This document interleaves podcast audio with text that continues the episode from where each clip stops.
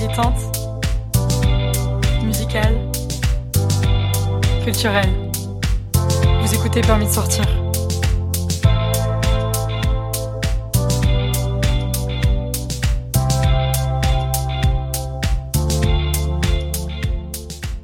Salut, c'est Nathalie, et c'est moi qui reprends les rênes pour cette heure post-goûter. Si vous étiez là de 15h à 16h, vous l'aurez compris, mon ambition durant ces 6 heures de programmation pirate est de faire éclater les murs porteurs, ceux qui nous empêchent de voir que le monde est plus grand, plus riche, plus surprenant que ce que l'on a pris l'habitude de croire. La richesse du contenu qui va suivre est inversement proportionnelle à la qualité du son. Autrement dit, oui, le son est un peu dégueu, mais après tout, c'est aussi ça une radio pirate. Alors si les ondes se brouillent un peu, tendez l'oreille, je vous promets que ça vaut le coup. Et sans plus attendre, on démarre sur les chapeaux de roue avec l'épisode 2 d'Insomniac. Permis de sortir. Insomnie? Insomnie Insomnie, je sais que t'es là. Pour me faire apparaître, faut dire trois fois mon nom comme Beetlejuice. Non, mais je sais que t'es là, là. Mais tu gâches tout C'est ça, c'est ça, c'est c'est moi qui gâche tout. Oui, tu pourris le fun. Bon, euh, il faut qu'on parle. Non. Tu veux rompre, c'est ça? Ah, on peut rompre? Ben non Con. Mais pourquoi tu dis ça alors? Mais je sais pas, pour mettre du groove dans ta vie. Déjà que t'as niqué mon entrée, moi je comptais arriver en scred vers 2h34 à la base. Hein. Pourquoi exactement 34 Bah, je devais arriver vers 3h, mais ce matin t'as dormi 26 minutes après que ton réveil est retenti. Et euh, du coup, tu comptes passer quand même? Genre, où- où on peut dire que comme là, t'es là, et bah tu reviens pas plus tard. Ah. non, non, non, vraiment pas. hein. Je vais revenir, je suis payé à l'heure, moi. Plus je bosse, plus je gagne. De quoi? Mais j'ai deux gosses à nourrir, moi. Célestine et Pablo. C'est quoi ces conneries? Écoute déjà qu'on n'a pas le droit à une mutuelle pour les soins de podologie. Hein? Non, mais je déconne. Putain, évidemment. Mais t'as plus d'humour, hein. Ah si si je suis là moi. Yes. Non, mais là, j'ai pas envie de rigoler. Oh t'es pas cool, elle était bien, elle était vraiment bien la vanne sur la mutuelle. là. Ah, merci. Bon, tu voulais quoi? Euh, je voulais savoir si tu pouvais me prévenir un peu avant de venir à chaque fois, genre me, me faire un planning. Euh, bah non. Enfin, c'est pas si simple, quoi. Basique. Ou, ou juste tu m'envoies un signe. Ou une perdrix. Bah, c'est compliqué, ça dépend pas que de moi. Et ça dépend de qui? De ton cul Bah, on fait des zooms avec les autres pour décider de l'heure, de la raison, tout ça. C'est qui les autres? Stress, déjà, principalement. Angoisse, tu la connais, hein, qui est super impliquée aussi. Libido passe une tête régulièrement. Et puis, il y a aussi bah, logique, créativité, ennui, contrôle, culpabilité, mémoire, estomac, instinct, colère. Ok, ok, je vois, merci. Euh, euh, mais vous pouvez pas quand même vous décider en avance? Eh, eh, J'en ai une qui est énorme là. Vous, vous connaissez celle du pingouin qui respire par le cul? On peut tenter de faire un doodle. Ce serait très appréciable, merci. Mais ça m'emmerde, moi, mon style, c'est la spontanéité, la surprise, tu vois. Alors, je te demande pas de changer ton style, mais juste de me tenir au courant. Genre spontanéité prévue. Oui, voilà, genre ça. Bon, tu préviens les autres et vous vous accordez? Ça roule. Attendez, j'en ai une autre vraiment là, celle-là est vraiment bien. C'est Toto. Alors il, est- il va à Pôle Emploi, il a pas fait toutes ses heures et donc il est sur. Eh, est-ce que tu peux partir avec humour? Parce que là, là, il est chiant là. Oui, il est un peu chiant, je suis désolée. Ah ok, ah ok, donc euh, on peut plus rire de tout quoi. Ok, pas de problème. Non mais attends, on n'a jamais pu rire de tout, hein. Pas de souci. Je l'embarque, je l'embarque, je l'embarque à toutes. Attends, non, tu reviens vraiment après là? Bah ouais Attends, j'avais un super programme. Attends, attends, attends, tu vas voir. J'avais prévu tout un tas de souvenirs d'enfance humiliants à te rappeler. Et alors, je voulais venir avec Angoisse qui pense qu'on va mourir avant d'avoir pu reprendre une vie normale. Enfin, je me suis dit. Bon bah, ok. Et euh, pour la mutuelle? Bon, je vais prendre un somnifère et rira bien qui rira le dernier. Ah ouais, donc maintenant tu veux bien rire. Eh ben dans ton cul.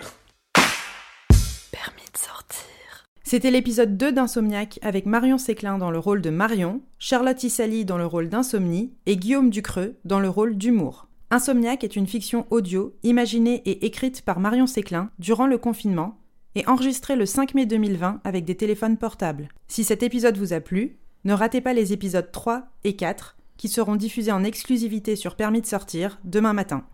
C'est le moment de faire péter le premier mur porteur de cette heure avec Claire Séjean, qui va nous parler des 2% qui peuvent faire la différence pour le monde de demain. Je ne vous en dis pas plus, je vous laisse découvrir. Bonne écoute. Permis de sortir. Bonjour Claire. Bonjour Nathalie, merci de m'avoir proposé de participer à cette radio. Eh ben écoute, je suis ravie et d'autant plus que quand je t'ai proposé de participer, j'avais pas vraiment d'idée. J'avais juste envie que tu fasses quelque chose et je ne m'attendais pas à ce que tu me proposes ce sujet-là. Tu as décidé de nous parler d'un groupe d'individus en quarantaine dont on entend peu parler alors même qu'il est menacé de disparition. Est-ce que tu peux nous en dire un peu plus? Tout à fait. Alors c'est un groupe qui est en quarantaine depuis aussi longtemps que nous et dans des conditions aussi drastiques que nous. Et dans ce groupe, on trouve euh, différents individus qui s'appellent euh, Kwango, Bikoro, Kinsele, Balangala, etc. Et ils habitent dans un, seul endroit du monde, en République démocratique du Congo. Et ce groupe placé en quarantaine et menacé de disparition, c'est les bonobos. Ah, génial. Enfin, génial, à part que c'est pas drôle pour les bonobos.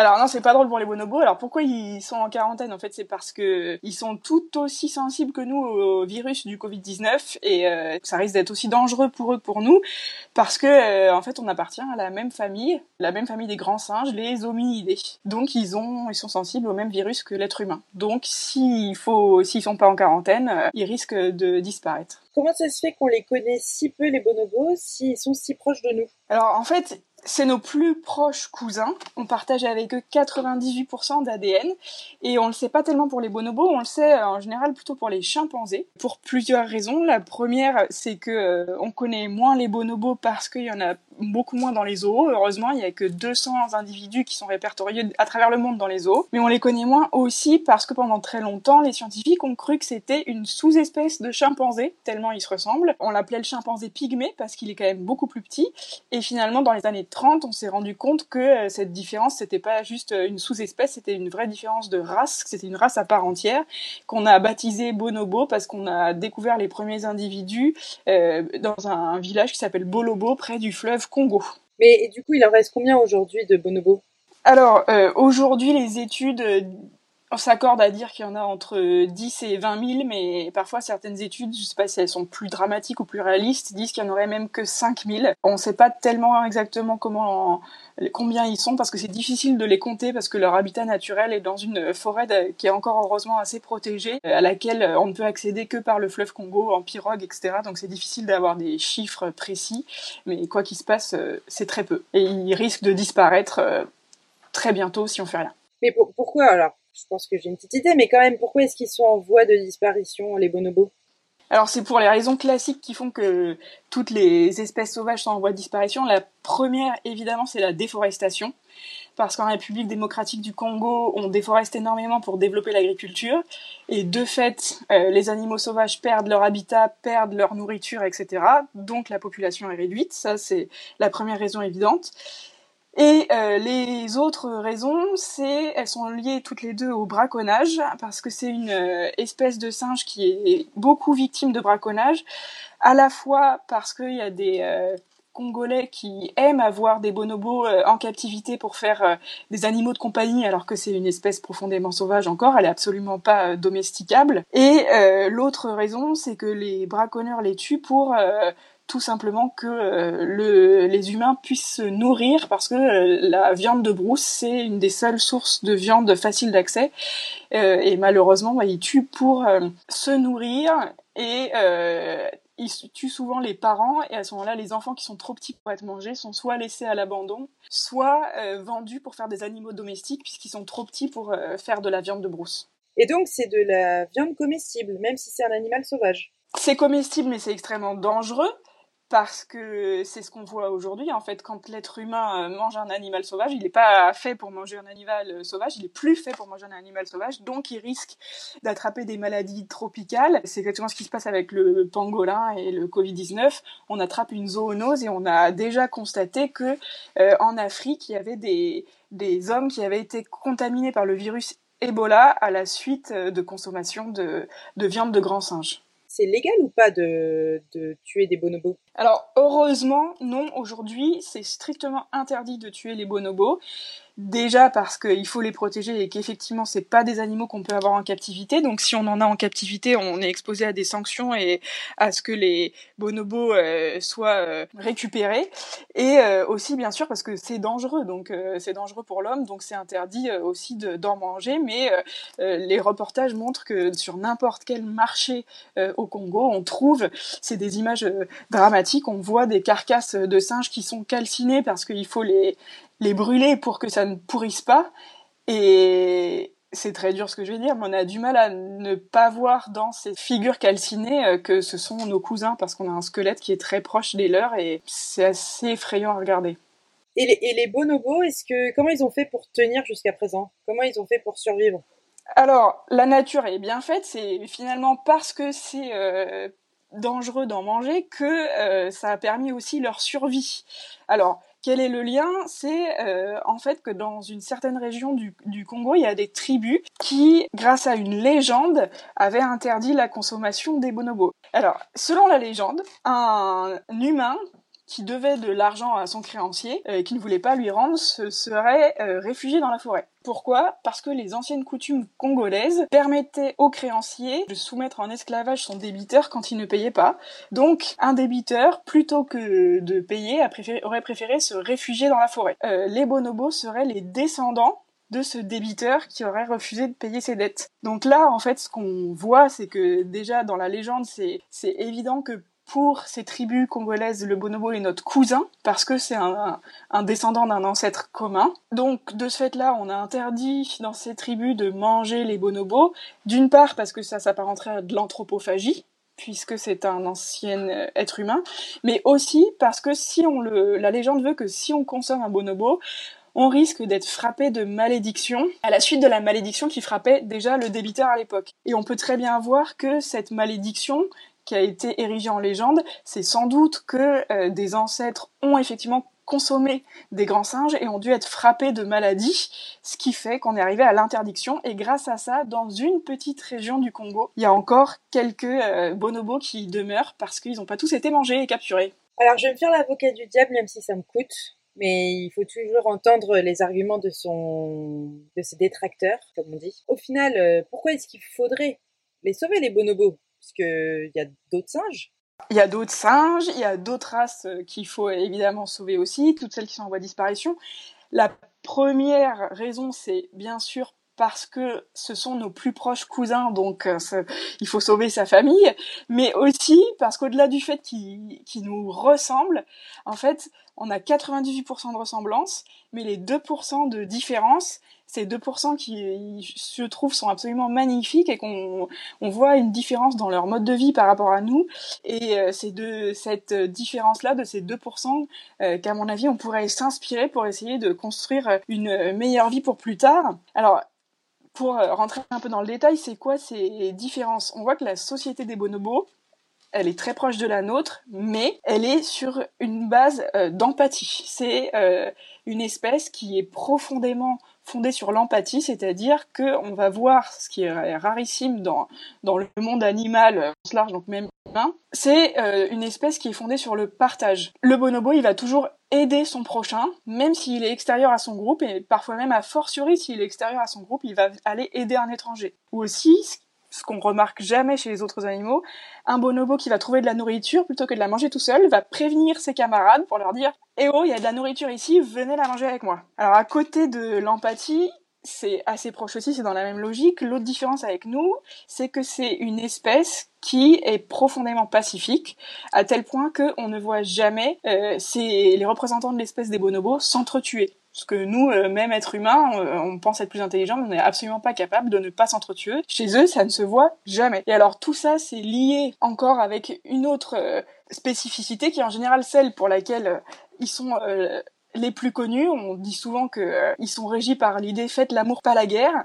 Pourquoi on dit ça? C'est parce qu'effectivement, ils ont une façon très particulière de résoudre les conflits. Ils ne vont jamais le faire par la bataille, par euh, la guerre, etc. C'est même pas par des négociations. Ils résolvent les conflits en se faisant des câlins, euh, voire en ayant des relations sexuelles entre les individus du groupe, et quels que soient les individus du groupe, c'est-à-dire euh, que ce soit mâle, femelle, personnes âgées, plus jeunes, etc. Dès qu'il y a un conflit, ils vont plutôt le faire par la sympathie plutôt que par la guerre, pour essayer de se comprendre plutôt que de savoir qui avait raison et qui est le plus fort. Et donc, ce qui peut-être explique tout ça, c'est que euh, il y a une dernière particularité euh, à la race des bonobos, c'est que c'est une euh, société dans laquelle les bases du pouvoir sont matriarcales. C'est toujours une femelle qui est à la tête des groupes chez les bonobos. Mais les bonobos, c'est pas la seule société qui est basée sur un système matriarcal. On est d'accord On est d'accord, chez les animaux, c'est pas la seule, même chez les êtres humains, on a pu en voir, mais euh, la, différence fondamentale avec les autres sociétés matriarcales, et ça rejoint tout ce qu'on vient de dire,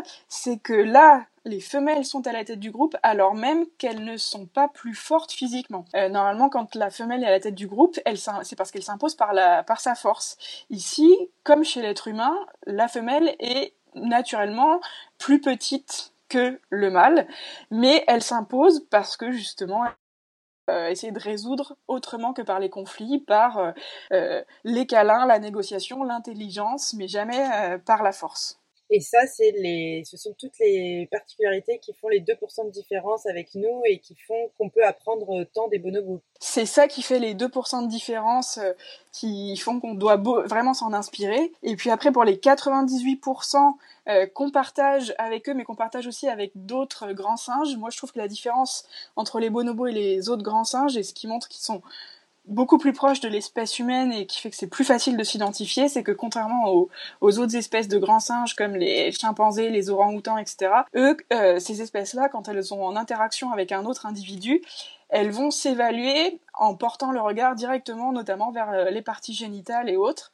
alors que le bonobo, comme nous, il regarde dans les yeux. Et ça, c'est absolument magique quand vous avez euh, ce bonobo avec cette tête si proche de l'être humain et qui se met à vous regarder dans les yeux et surtout après à vous faire des, mimiques qui sont totalement semblables à celles d'un être humain, c'est-à-dire il va vous faire des sourires, il va tendre les lèvres pour euh, vous faire un bisou ou demander un bisou, il va tendre la main pour euh, demander de la nourriture, et là on ne peut que fondre parce que c'est un rapport qui se rapproche totalement d'un rapport entre êtres humains, mais qui, en plus, est fondé uniquement sur l'amour et l'empathie. Qu'est-ce qu'on peut faire, nous, les êtres humains, si, euh, après avoir écouté, euh, fait la connaissance des bonobos, on se dit, bah, on aimerait bien euh, aider? Est-ce que c'est possible? Est-ce qu'en France, on peut aider les bonobos? Alors, la bonne nouvelle, c'est que c'est parfaitement possible. Grâce à une association qui s'appelle les Amis des bonobos, et en plus qui existe bien sûr au Congo, puisque c'est là qu'on les trouve, mais en France et en Belgique, parce que le Congo était belge. Donc ça a été fondé par Claudine André, une, une femme belge qui s'est pris de passion pour les bonobos. Et on peut les aider parce que cette association a construit un sanctuaire près de Kinshasa qui s'appelle Lola Ya Bonobo. En lingala, ça veut dire le paradis des bonobos. Alors, qu'est-ce qu'ils font dans ce paradis des bonobos? Ils travaillent euh, main dans la main avec les forces de police, etc., justement pour récupérer tous les animaux qui étaient en captivité, euh, en animaux domestiques ou autres encore vivants.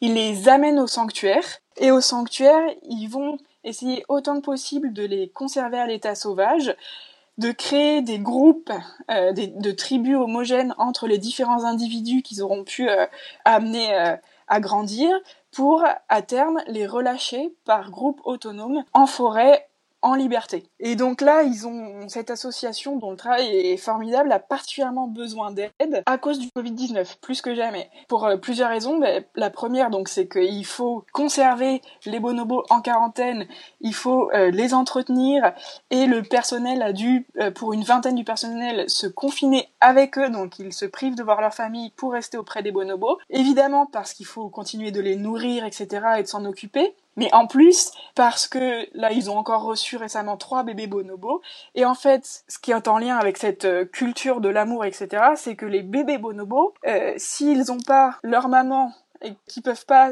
être dans les bras de leur maman euh, toute la journée, ils se laissent mourir de faim s'il manque d'amour. Donc, chaque bébé bonobo, il faut lui trouver une maman de substitution. Et donc, il y a des femmes congolaises qui travaillent au sanctuaire et dont le, dont le métier, c'est mon rêve, est d'être maman de substitution pour les bonobos, pour que les petits ne se laissent pas mourir de faim et puis qu'ils puissent euh, être relâchés à l'âge adulte.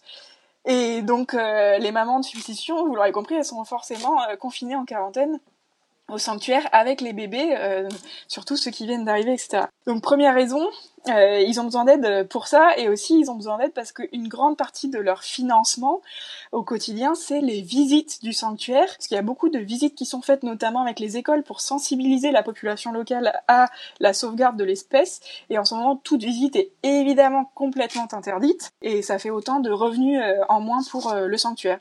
Donc on peut aller sur leur page lolayabonobo.org, donc L-O-L-A-Y-A B-O-N-O-B-O toutattaché.org pour essayer de les soutenir. Alors pour l'instant, on peut les soutenir en donnant de l'argent, c'est pas forcément euh, euh, ce que la façon la plus simple, ce que tout le monde veut faire, mais pour l'instant, on peut faire que ça. Et puis entre-temps, on peut se sensibiliser à la cause et aller regarder des images de ces yeux des bonobos sur, euh, sur Internet pour voir comment ils sont émouvants. Et à terme, euh, eh bien, prévoir un voyage à Kinshasa pour aller leur rendre visite au sanctuaire et, et leur faire des câlins en vrai. Et toi, tu es marraine d'un petit? Alors moi, je suis marraine d'un petit Bicoro depuis plus de trois ans, qui est encore toujours à la nurserie, parce qu'il est encore petit, mais maintenant ça fait partie des grands de la nurserie qui sont très turbulents et qui vont bientôt rejoindre les zones euh, où il y aura euh, des grands. Et il va quitter les petits et sa maman de substitution pour rejoindre euh, un groupe de grands où cette fois il aura une tantine, euh, une vraie bonobo qui va prendre la place de sa maman de substitution. Et si ça se passe bien, il pourra intégrer le groupe et après, à terme, quand il aura un groupe de 10-15 suffisamment homogène, il sera relâché dans la nature. Et là, je n'ai aucune chance de, de le voir, mais ce sera mieux pour lui. Voilà. En tout cas, je pense qu'avec tout ça, on voit que on a beaucoup à apprendre de nos plus proches cousins qui, sur plein de points, sont beaucoup plus sages, que nous. Et sauf que euh, pour pouvoir euh, continuer à s'inspirer d'eux, il faut qu'il subsiste quelques bonobos, donc il faut continuer absolument de les, de les aider. C'est vraiment la famille. Eh ben, merci beaucoup, Claire. C'était super. Bah, merci Nathalie de m'avoir permis de parler de cette cause qui me tient à cœur.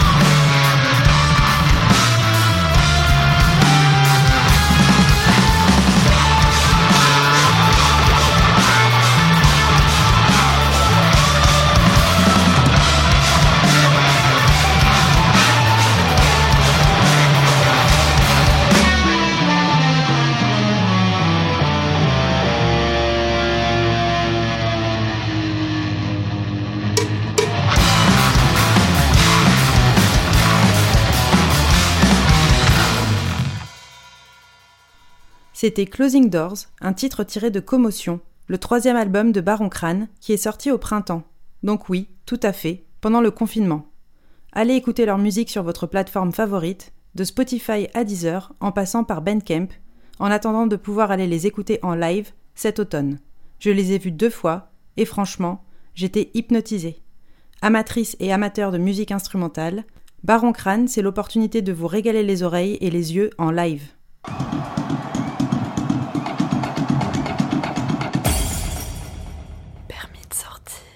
Quand on a décidé de faire cette radio pirate et éphémère, je me suis donné comme challenge de contacter des femmes dont j'admirais le travail, même si je pensais qu'elles allaient me dire non.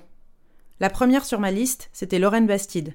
J'ai mis beaucoup de temps à rédiger le mail que je lui ai envoyé, mais ça en a valu la peine, car en moins de 24 heures, elle m'avait dit oui. Comme quoi, souvent, on se convainc qu'on va se prendre des vestes pour éviter de faire. Et en fait, quand on fait, ça marche.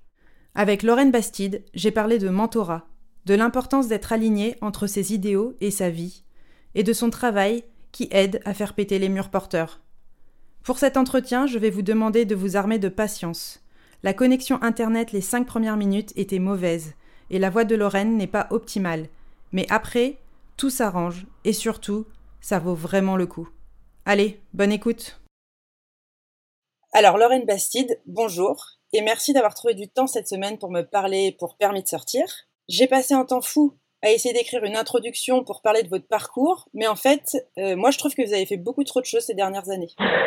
Ça fait 15 ans que vous êtes journaliste, et ces 5 dernières années, vous êtes aussi devenu chef d'entreprise, productrice exécutive, vous êtes retournée à l'université, vous avez obtenu un master en études de genre, vous avez écrit un livre qui sortira en septembre. Je crois aussi qu'on peut dire que vous êtes devenue une journaliste engagée, féministe, vocale et active. Vous et moi, on a trois ans d'écart, ce qui veut dire qu'on a toutes les deux été ados dans l'ancien monde, celui où on avait honte d'avoir ses règles, où les homosexuels n'existaient pas à la télé, et où on nous avait dit à l'école fais des études pour apprendre un métier, fais ce métier pour gagner de l'argent, marie-toi, pense à avoir des enfants, déroule jusqu'à la retraite, tu verras, ça va être super. C'est tellement ça. Heureusement pour nous, j'ai envie de dire, cet ancien monde a commencé à se déliter sous nos pieds il y a un petit moment déjà. En attendant de pouvoir sortir pour se battre et donner vie à un nouveau monde qui aurait du sens, la première question que j'ai envie de vous poser, c'est si vous rencontriez votre vous qui avait 15 ans dans l'ancien monde, quelles sont les choses que vous lui diriez sur le vous d'aujourd'hui auxquelles elle ne s'attendrait pas du tout? Waouh, alors qu'est-ce que je lui dirais sur le moi d'aujourd'hui? Euh... Parce que la question qu'on pose souvent, c'est quel conseil euh, vous auriez envie de lui donner? Et j'aurais vraiment envie de lui donner comme conseil de lire des livres féministes et de s'intéresser un petit peu euh, à ce, à ce champ de, de, de littérature et d'essais qui était très très très inexploré à l'époque dans la société euh, en général et chez elle en particulier. Mais qu'est-ce que je lui dirais euh... ah, Vraiment, j'ai vraiment du mal à lui, à lui dire ça. Enfin, à parler de moi et c'est toujours un endroit où je bloque en fait. Non, mais je dirais que ça va aller, que, ça va, que, tu vas être fier de, toi, tu vas faire des choses auxquelles tu t'attends pas, tu vas tracer ton propre chemin et ce sera pas facile tous les jours, mais ça va aller. Alors moi, comme beaucoup de gens, j'ai découvert les podcasts en 2014 avec le podcast américain euh, Serial et je suis tombée amoureuse du storytelling audio. À l'époque, je vivais à l'étranger et quand je suis rentrée en France en 2015 et que je parlais aux gens de podcast, ils me regardaient avec un regard un peu vide quand même. quand les gens avaient entendu le mot podcast, pour eux, c'était de la rediffusion d'émissions de radio, c'était un peu le magnétoscope de la radio. Et il n'y avait pas du tout cette compréhension qu'un podcast pouvait être un produit natif et original et surtout que c'était un support créatif qui pouvait prendre plein de formes différentes. Donc moi, ce qui m'interroge, c'est comment est-ce que vous avez eu le déclic? Qu'est-ce qui vous a donné envie de basculer de, médium et de passer de l'écrit, puisque vous étiez journaliste euh, et pas de presse, je sais pas comment dire en fait. Ouais, presse écrite. Euh, à la voix, ouais, presse écrite, et de faire ce pari fou, en plus de vouloir euh, passer à l'audio, de lancer avec Julien Neuville votre boîte Nouvelles Écoutes, quand le marché du podcast n'était en fait même pas un, un truc, je pense, en France. Mais euh, le pari fou, euh, c'est vrai que c'était vraiment ça. Euh, après, moi, j'avais pas du tout anticipé le succès qu'on allait rencontrer. Enfin, j'avais, je lançais quelque chose vraiment de façon très très modeste et humble, euh, qui me ferait plaisir à moi en tant que journaliste. Euh, moi, c'était vraiment, j'ai découvert le podcast moi autour de ouais 2000 2015. Moi, c'est surtout des podcasts de conversation en fait qui m'ont interpellée d'abord. Je sais plus comment. je, je, crois que c'était parce qu'il y avait une interview de je me demande si c'était pas Drew Barrymore ou une actrice que j'aimais bien qui était tombée euh, euh, de Alec Baldwin en fait un podcast qui s'appelle Here's the Thing with Alec Baldwin et, euh, et, comme souvent quand on rencontre un podcast qu'on aime bien bah on en écoute un et puis après on est là ah là mais en fait il y en a y en a 50 et, et, du coup je me suis mis à binger tous ces podcasts au même moment aussi, il y avait, une, blogueuse que j'aimais bien qui, s'appelle Man Repeller, qui avait lancé un podcast qui s'appelait Oh Boy, des, interviews, des parcours. Et, euh, et, je prenais beaucoup de plaisir à en écouter. Et puis, et moi, j'étais journaliste tendance à l'époque, euh, ce que je faisais au magazine Elle et puis ce que je faisais aussi un peu quand j'étais journaliste sur Canal Plus à la télé, c'était vraiment parler de l'air du temps. Et, euh, et je pense que si je peux me targuer de quelque chose, c'est d'avoir le flair pour sentir les trucs qui arrivent. Enfin, c'est ma déformation de journaliste de elle. Euh, euh au printemps prochain, ce sera les Santiago et le Rose. Bon, bah là, je me suis dit, euh, c'est sûr que le podcast, ça va, ça va éclater, ça va exploser en France. C'est pas possible que ce truc aussi génial, qui est déjà devenu énorme aux États-Unis, c'est pas possible que ça arrive pas en France. C'est obligé, en fait. Donc, euh, donc je me suis dit plutôt que de faire un article pour dire euh, le podcast est the next big thing, euh, bah, je vais en faire un. Et, et voilà. Et puis moi, j'avais aussi une excitation énorme parce que j'avais une frustration permanente en tant que journaliste. Enfin, en presse écrite, quand on fait une interview avec quelqu'un, on peut parler une heure avec une personne et au final, on va retranscrire à peine 5-10% des propos recueillis et c'est tellement frustrant d'aller d'aller extraire quelques citations, quelques quotes d'un entretien. Euh. Donc j'avais souvent cette frustration là euh, groupée à la frustration que j'avais en télévision de constater que les femmes étaient très très peu représentées euh, sur les plateaux de, de télé où, où j'intervenais et, et surtout on leur coupait perpétuellement la parole. Je me suis dit mais en tant que journaliste ça va être un vrai kiff c'est-à-dire faire un podcast, finalement, je ne vois pas de meilleure façon d'exercer mon métier. Ça va être un, un endroit où je vais pouvoir euh, restituer avec le plus de fidélité possible la parole des personnes que j'interviewe parce que ce sera directement leur parole. Il n'y aura pas euh, d'effet de filtre, euh, d'editing, euh, de coupe. et donc, ce sera complètement juste sur le plan éthique. Et puis, je vais pouvoir aussi avoir une liberté totale, être ma propre boss, arrêter de devoir convaincre des chefs complètement obtus de l'intérêt des sujets que j'ai envie de traiter. Je vais pouvoir parler de féminisme autant que je veux. Et voilà, c'était vraiment à la base ma cour de récré de journaliste. Et puis, et puis comme j'avais cet ami, euh, voilà, Julien que je connais depuis longtemps, euh, qui avait un peu les mêmes envies de journaliste, et qu'on et qu'on est, voilà, qu'on est, euh, je sais pas, un peu fou, un peu ambitieux, un peu, je sais pas quoi. On s'est dit, bah, au lieu de lancer chacun notre petit podcast, créons un studio et devenons le Gimlet français, ce qui était complètement insensé. Mais, mais voilà, on s'est lancé courageusement là-dedans et, et ça a coïncidé avec un moment où plein, plein d'autres personnes étaient en train d'avoir une réflexion similaire et, du coup, voilà, fin 2016, euh, quand on s'est lancé, non, fin 2015 ou fin 2016, je bug là, fin 2016, euh, bah, il y avait aussi pas mal d'autres euh, projets de podcast dans les tuyaux et ça a vraiment explosé en 2017, quoi. Alors, une des questions qui m'intéresse beaucoup et dont je vous avais parlé dans le mail que je vous ai envoyé, c'est la question de la transmission et du mentorat. Quand on est une femme, et a fortiori une femme avec de l'ambition et une vision quand on regarde votre travail ces dernières années, ça semble hyper évident parce que ça a marché, mais on, sait très bien en fait qu'au quotidien, rien n'est jamais aussi fluide et transparent qu'on ne le voit dans la réalité. Nouvelles Écoutes, c'est le seul studio de podcast euh, natif à ne pas dépendre d'actionnaires extérieurs. Mm-hmm. Vous êtes aussi le premier studio à faire un partenariat avec la maison d'édition Marabout pour publier une série de livres qui seront le pendant écrit de vos, podcasts audio. Mm-hmm. Moi, je, je regarde votre parcours ces dernières années, je ressens vachement l'état d'esprit américain, rêve-le, fais-le, puis après on voit. Ouais, exactement. Euh, mais c'est pas du tout l'état d'esprit à la française. Mm, mm. Ma question, c'est est-ce que vous vous êtes senti épaulé tout au long de ces choix qui sont novateurs? Une fois qu'ils ont marché, ils semblent évidents, mais avant qu'ils marchent, euh, personne ne sait. Est-ce que vous avez eu accès à un, une ou des mentors, c'est-à-dire des gens qui vous ont fait bénéficier consciemment de leur connaissance, de leur réseau et de leurs moyens pour vous aider à gagner du temps? Waouh euh, C'est une excellente question et euh, je, ne crois pas que ce soit le cas, malheureusement. Euh, j'aimerais pouvoir dire que oui, mais en réalité, en réalité, pas vraiment. au tout début, je, dois, accorder un, certain crédit à, à Joël Renez, le patron de Binge Audio, qu'on a rencontré au tout début de notre projet et qui a hyper généreusement partagé avec nous euh, ce qu'il savait déjà de faire des podcasts. Lui à l'époque, il était Binge existait déjà, mais il y avait que deux trois petites émissions euh, un peu euh, comment dire, avec des cibles assez précises, voilà, qui n'étaient pas encore très grand public. il était aussi en train de refondre son studio. Et voilà, il nous a donné vraiment des bons tips à Julien et à moi. Et encore maintenant, c'est quelqu'un qui est assez solidaire qui envoie des petits messages dans les moments de difficulté, euh, qui, est dans un partage d'informations euh, assez euh, évident. Donc voilà, on est concurrents, mais on est potes. Et c'est vraiment sympa.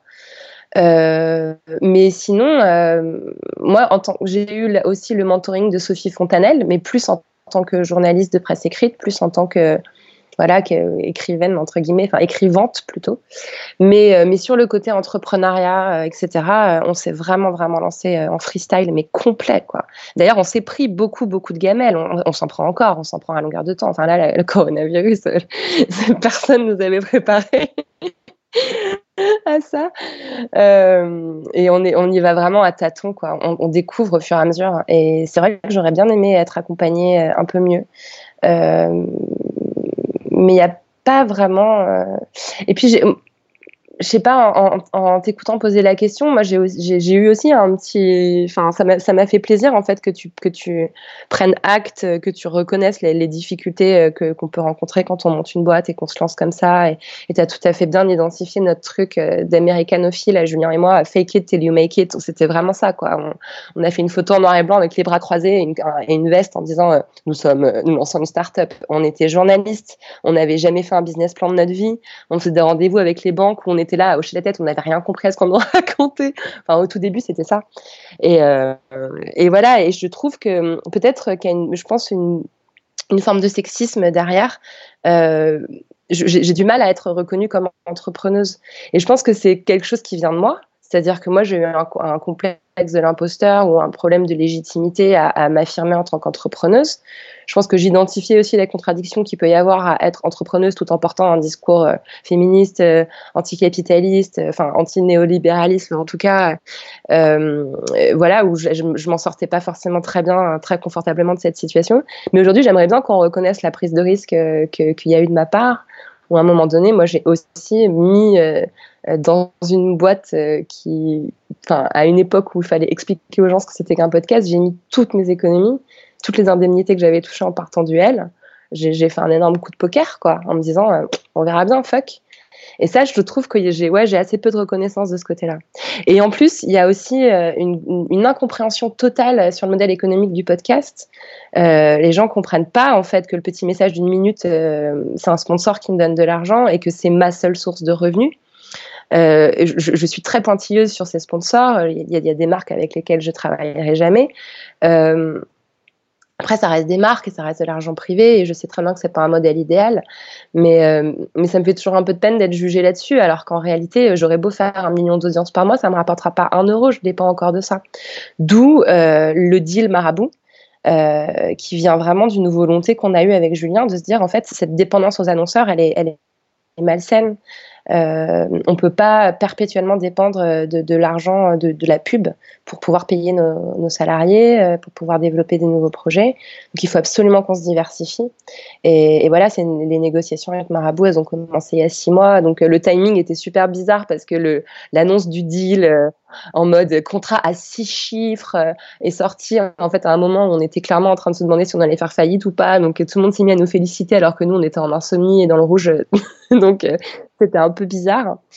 Mais, mais ça, voilà, c'est une espèce de première piste pour justement euh, euh, sortir euh, du modèle 100% pub qui, on le voit, dès qu'il y a une crise éco, bah, les annonceurs, ils enlèvent tout l'argent qu'ils ont à mettre dans la communication et nous, on se retrouve dans la merde derrière, donc il faut absolument que ça évolue. Quoi. Mais là, encore une fois, on est dans l'impro total. On, on, a, on l'a senti comme ça. Quoi. En transition logique, sur le site de Nouvelles Écoutes, vous avez une page dédiée à votre équipe. Si le site est à jour, vous êtes 15 maintenant, et dans les bios de chacun des membres, vous indiquez quel est le podcast qui a changé la vie de ce membre-là. Et ce que j'ai trouvé incroyable, c'est que 5 personnes ont mentionné la poudre, donc votre podcast. Oui, je sais, ça m'a trop ému. je vais m'arrêter, les gars. Mais c'est vrai, donc. Euh. mais, mais c'est fou. Enfin, je veux dire, ça, ça veut bien dire quelque chose. Et, et donc, ma question, c'est est-ce que vous-même aujourd'hui, vous conscientisez l'idée d'être une mentor? Est-ce que c'est important pour vous de transmettre ou est-ce que vous pensez que c'est trop tôt? Euh, bah non, mais moi vraiment, euh, je le conscientise complètement. J'essaie même d'en faire une hygiène de vie en fait. Euh, je je prends toujours du temps. Enfin après, je, suis extrêmement sollicitée, donc malheureusement il y a des personnes dont, dont je vais pas forcément. Enfin bref, que je vais pas avoir passé. Surtout les DM Instagram. Je n'arrive pas à gérer les DM Instagram. Vraiment, je m'excuse. C'est pour que dans ma bio, j'ai mis envoyez-moi un mail, ce sera plus sûr. Mais oui, j'essaye au maximum de distribuer tout ce que je peu tout ce que je sais euh, aux femmes qui veulent se lancer. Euh, et ce côté euh, inspirant, voilà, peut-être peut-être qu'en tant qu'entrepreneuse, j'ai pas forcément bien passé le message de ce que j'avais fait, mais par contre, en tant que femme qui à un moment donné a eu envie d'être vocal, comme tu as dit au départ, ça, je pense que le message est bien passé et que ça a inspiré pas mal de meufs. et je sais que la poudre a engendrer la création d'un nombre incalculable d'associations, de fanzines, de collectifs, de podcasts, d'initiatives féministes militantes, euh, le nombre de nanas qui ont créé dans leur entreprise ou dans leur fac, euh, des, des, collectifs pour, euh, pour faire sortir leurs idées, etc. Et toutes ces femmes-là, quand elles m'envoient un mail pour me demander des conseils, pour me demander des éléments, bah, je prends toujours, toujours le temps de le faire. Euh, après, j'ai aussi, euh, enfin, des femmes que j'ai interviewées, des, militantes euh, qui sont pas forcément hyper visibles. Enfin voilà, moi j'interviewe pas que des prix de Goncourt et des anciennes ministres. Il y a aussi dans les tables rondes de la poudre souvent des jeunes militantes qui sont pas forcément, qui peuvent être précarisées, etc. Enfin bon. Et, et j'essaye de nouer des liens forts avec avec ces femmes-là où à chaque fois qu'elles me demandent un contact ou quoi, enfin je leur dis tout le temps que mon carnet d'adresse, il est à elles. Quoi. Donc, euh, partager euh, le, contact euh, d'une journaliste que je connais, d'une éditrice parce qu'elle va publier un bouquin, du, service de communication d'une marque parce que j'ai déjà été en lien, c'est quelque chose que j'hésite jamais à faire. Et, en plus, plus je le fais, mieux je me sens. Enfin, c'est vraiment presque un besoin de cohérence. Je peux pas passer ma vie à faire des émissions où je parle de sororité et puis derrière ne pas l'appliquer au quotidien.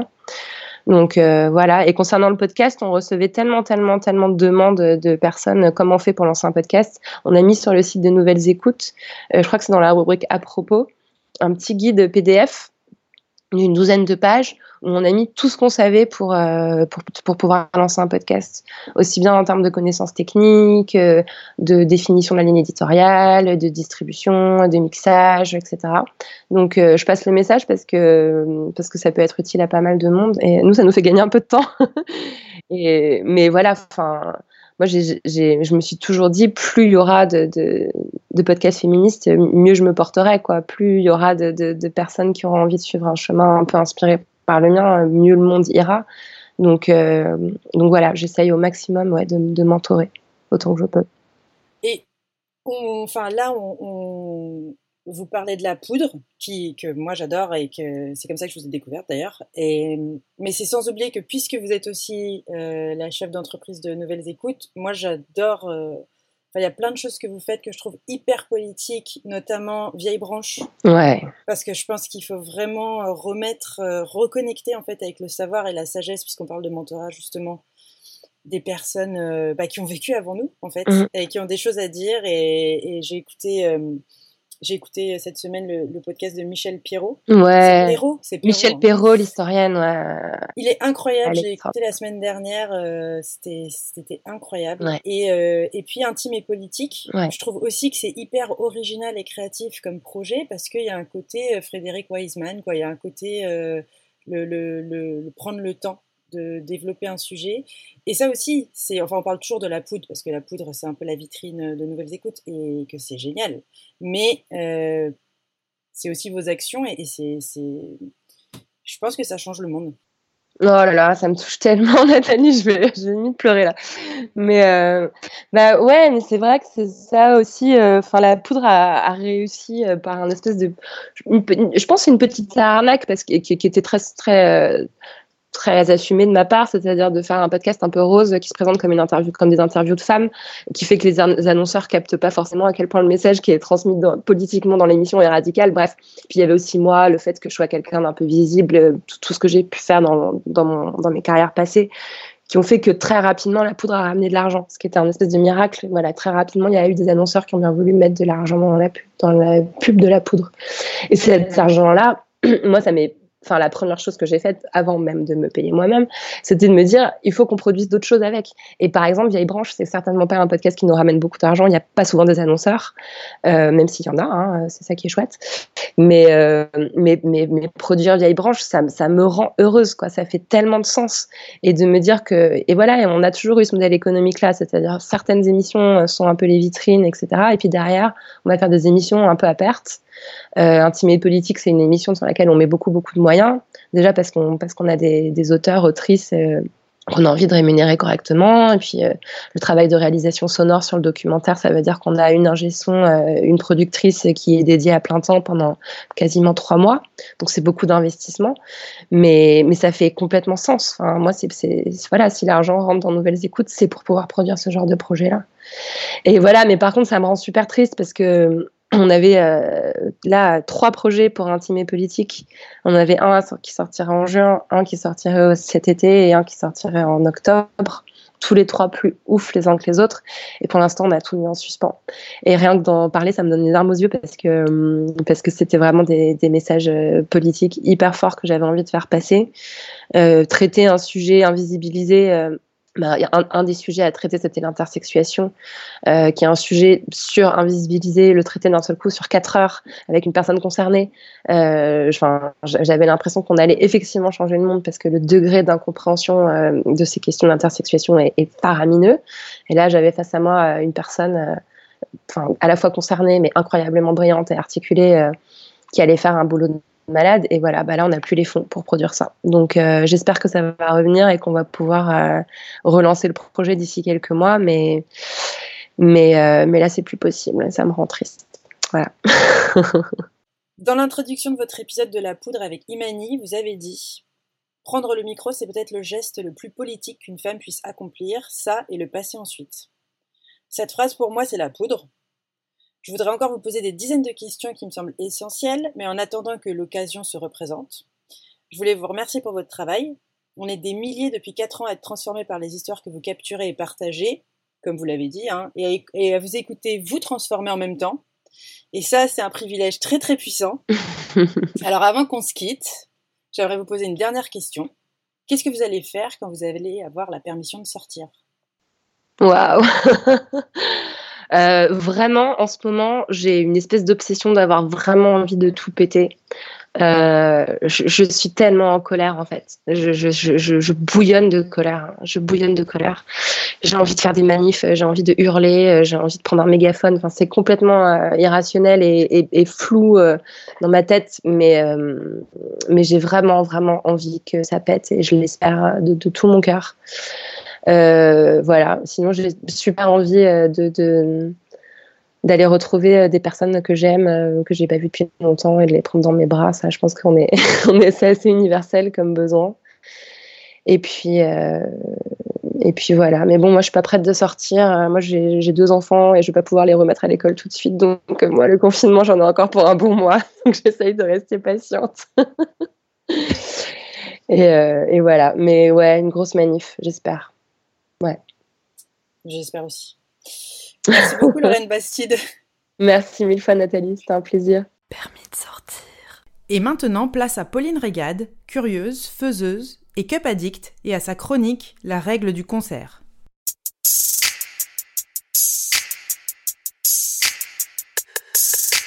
La règle du concert.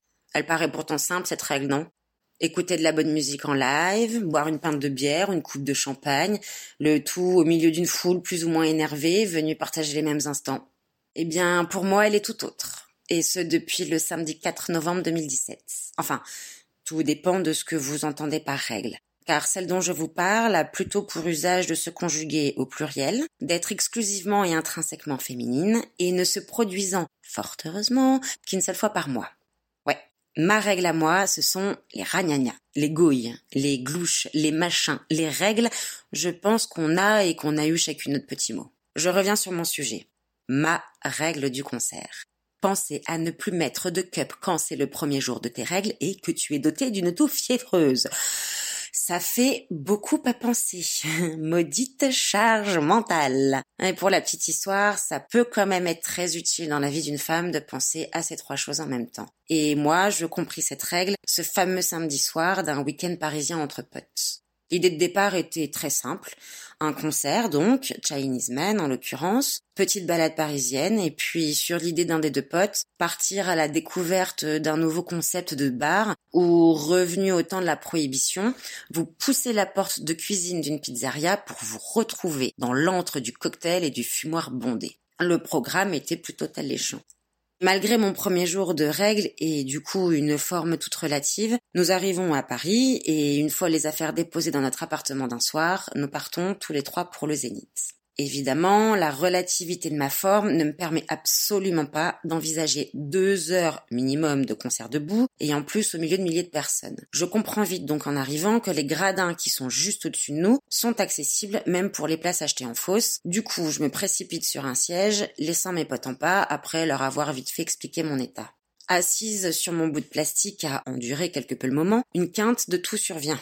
Ah, pas la quinte de tout, où on se racle un peu la gorge, on boit de gorgées d'eau, on n'en parle plus. non, la quinte de tout. Celle qui vous oblige à vous lever et pour sortir prendre l'air.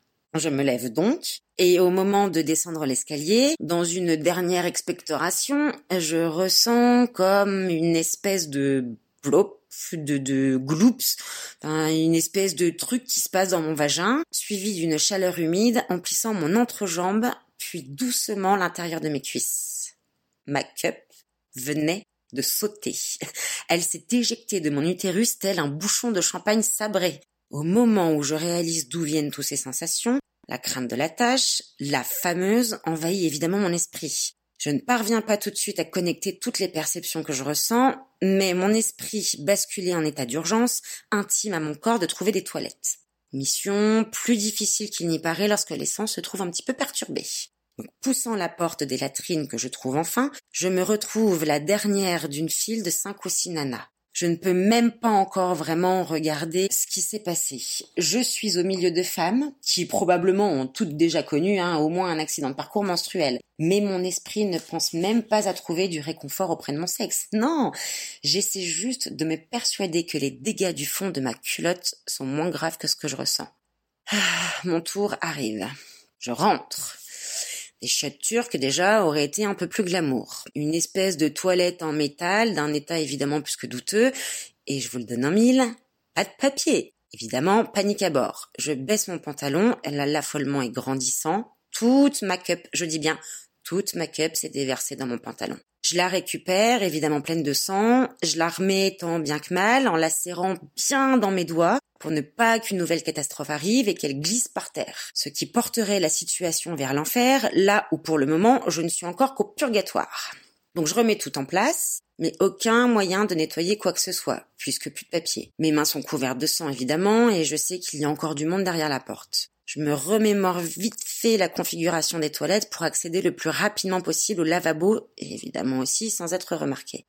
Mais bordel Quand j'y pense aujourd'hui, J'aurais pu trouver du soutien, ne serait-ce qu'auprès d'une seule fille. On en aurait, je sais pas, moi, peut-être euh, rigolé, elle m'aurait filé un mouchoir, on aurait compati, ça m'aurait redonné le sourire, tout ça, tout ça. Mais non, à ce moment-là, tout empli de ma honte, je noue mon pull noir, heureusement, autour de ma taille, et puis tant pis si j'ai froid. Et les yeux baissés, les mains cachées, je sors des toilettes prenant évidemment grand soin de ne croiser ni regard ni sourire. Je me nettoie scrupuleusement les mains, les doigts, les ongles, et oui, il y en a partout, et la tête toujours rentrée dans mon col, et pleine d'humiliation, je sors de ce purgatoire pour retourner m'asseoir à ma place. Et là, c'est le cas de conscience.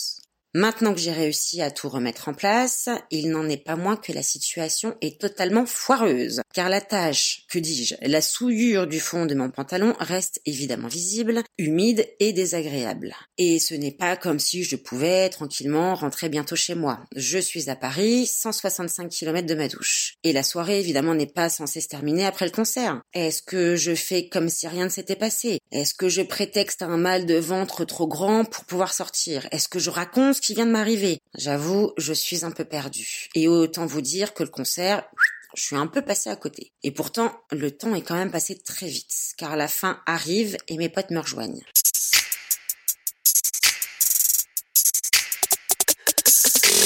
Je n'ai plus le temps de réfléchir, du coup je décide d'être franche, au moins avec ma pote dans un premier temps, et du coup je lui raconte toute l'épopée sanglante que je viens de vivre. Les yeux écarquillés, avec un petit sourire aux lèvres, j'avoue que même pour moi c'est un peu drôle, elle me demande si ça va. Dans un élan de je pense à moi, je lui réponds que je dois rentrer, que j'en ai partout, que je ne me vois pas arpenter les rues de Paris, le métro, et à ce moment-là, mon pote, son mec, tout feu tout flamme de cette soirée commencée pour lui sur les chapeaux de roue, commence à établir le plan de la deuxième partie de soirée. Toujours dans cet état d'esprit de je pense à moi, je raconte pour la deuxième fois mon histoire à des oreilles masculines, inexpérimentées en matière de règles, puisque sa réponse est de me proposer le bar d'en face de la station de métro. Mais oui, il y a qu'à rentrer dans les toilettes pour nettoyer un peu tout ça, puis let's go, c'est terminé, soirée de folie. Je me racle un peu la gorge pour lui faire comprendre la situation. Me voilà partie à décrire les détails de cet incident pour finir par lui dire que mon fut est noir, certes, mais rempli de sang et qu'il faut que je prenne une douche, que le robinet des toilettes du PMU, ça me suffira pas. Élément important pour la suite de cette histoire, nous n'avions qu'une seule clé pour nos trois. Cette clé fut le cadenas qui scella ma soirée. Car je ne sais par quelle tournure d'esprit mon cerveau vira de bord et décida de ne gâcher la soirée de personne, à part la tienne, idiote. Et là, je me vois répondre Ok, mais il ne faut pas que je m'asseye sur un fauteuil clair. Bordel, il faudra un jour que je me penche sérieusement sur certains mécanismes de ma psyché. Nous voilà donc partis, bras dessus, bras dessous, ou plutôt pull derrière, écharpe devant, pour masquer tout risque d'apparition de la tâche. Au final, le reste de la soirée ne s'est pas si mal passé, même si évidemment j'ai pas profité comme j'aurais dû, en tout cas en d'autres circonstances. Mais la gêne ne m'a pas quitté de la soirée. Et mon attention n'était pas des plus constantes. Mon esprit n'était pas au lâcher prise, et je suis même certaine qu'il en était de même pour mes deux compères.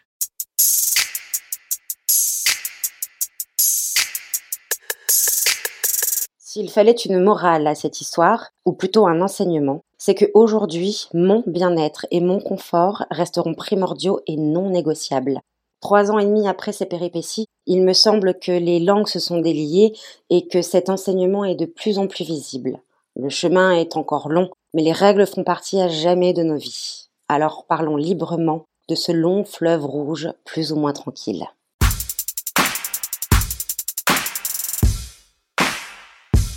J'espère que ce voyage dans les méandres des accidents de règles vous a plu. Les virgules musicales sont tirées de Psychologie, la deuxième track créée par Louis, 10 ans, sur GarageBand avec le téléphone de sa maman. Et oui, le monde change et la façon de créer aussi. Permis de sortir. Attention, c'est la minute pub militante. Sur Permis de sortir, nous ne sommes pas sponsorisés. C'est nous qui sponsorisons. Et nous sponsorisons La Griffe, un bar et restaurant végétarien à Lille, au 37 rue des Postes, qui a ouvert deux semaines avant le début du confinement. Toute la semaine, vous pouvez commander des boissons et des planches VG que Lucie, Marie et Chloé vous remettront en main propre à la griffe du jeudi au samedi. On a toutes testé les planches et les boissons durant le confinement et tout vaut le détour. Pour en savoir plus, rendez-vous sur le Facebook ou sur l'Instagram de la griffe, la griffe Lille.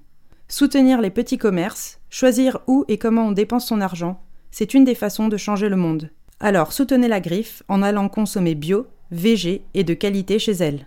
On termine avec un petit micro-trottoir. Cette fois-ci, je suis allée au Morin, en Martinique, pour voir comment se passait le confinement là-bas, et j'ai recueilli le témoignage de Maca, qui lui aussi en avait gros sur la patate. On l'écoute.